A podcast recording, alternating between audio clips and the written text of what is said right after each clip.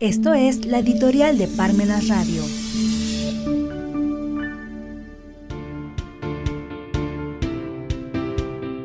¿Le podemos aprender algo a los paraísos fiscales? Sin seguridad jurídica no hay seguridad pública.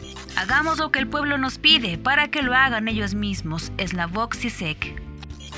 ¿Le podemos aprender algo a los paraísos fiscales? Pareciera más una pregunta bastante atrevida o incluso hasta tonta e imprudente. Pues, en la actualidad, con todas las publicaciones de las listas de Panama Papers, Pandora Papers, Bahama Papers, etc., en donde florecen los grandes inversionistas en esas localidades, pareciera que el sistema mundial pretende desaparecerlos. Por lo pronto, desde hace algunos años están en el ojo del huracán con la intención de que cada ocasión puedan ser más restringidos los movimientos de las operaciones financieras que se puedan llevar a cabo en esos destinos. Pero a pesar de todo siguen existiendo y contando con una aceptación generalizada. Entonces, ¿cuál será el éxito de los paraísos fiscales? ¿Por qué las personas más famosas, artistas, políticos, deportistas, empresarios, acuden a esas tierras a depositar sus fortunas? ¿Por qué los personajes más connotados del mundo le tienen más fe a los paraísos fiscales que a sus propias naciones? La respuesta es muy sencilla. Esos territorios dan confianza, dan certeza, en pocas palabras, tutelan la seguridad jurídica. La gente que deposita su dinero en los bancos de esos lugares sabe que su fortuna está segura porque no habrá reformas intempestivas en las leyes, por ende, se cumple con uno de los requisitos primordiales de cualquier norma jurídica, brinda estabilidad.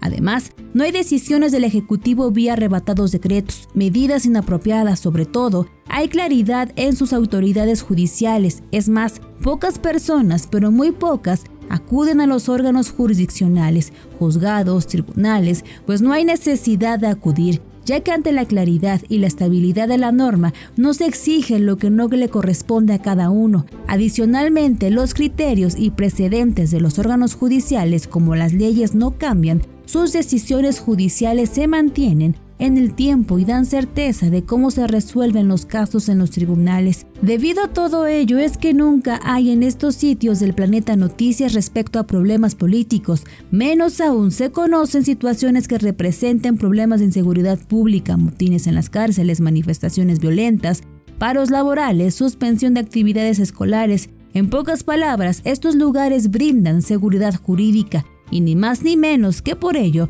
no hay inseguridad pública.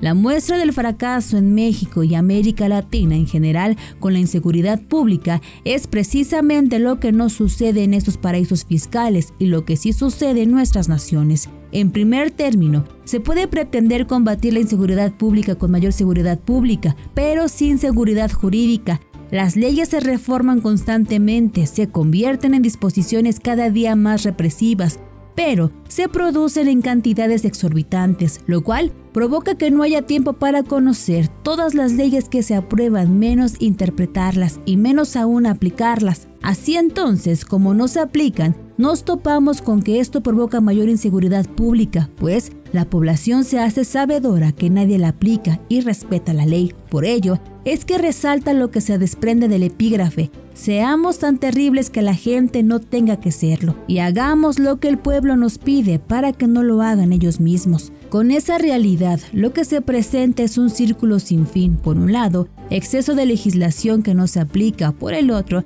la población sabedora que no se aplica la ley sustituye entonces a la autoridad y por ello observamos guardias blancas, autodefensas, actos de lapidación, persecución a ladrones y asaltantes. Además de que ante tanta impunidad, van surgiendo los grupos delincuenciales, crimen organizado en principio, aparentar proteger a la propia población a cambio de cuotas a los negocios, tiendas, oficinas, y sus propietarios prefieren cerrar. Algunos otros son extorsionados y unos más prefieren huir o envían su dinero e inversiones en sitios en donde existe más seguridad, pero sobre todo seguridad jurídica. En pocas palabras, a los paraísos fiscales, lo que da como consecuencia es que al cierre de tiendas, negocios, industrias, oficinas, talleres, se incrementa el desempleo y se convierte esta realidad en un mero círculo vicioso. Bien, ¿qué valdría la pena considerar si es que le podemos aprender algo a los paraísos fiscales?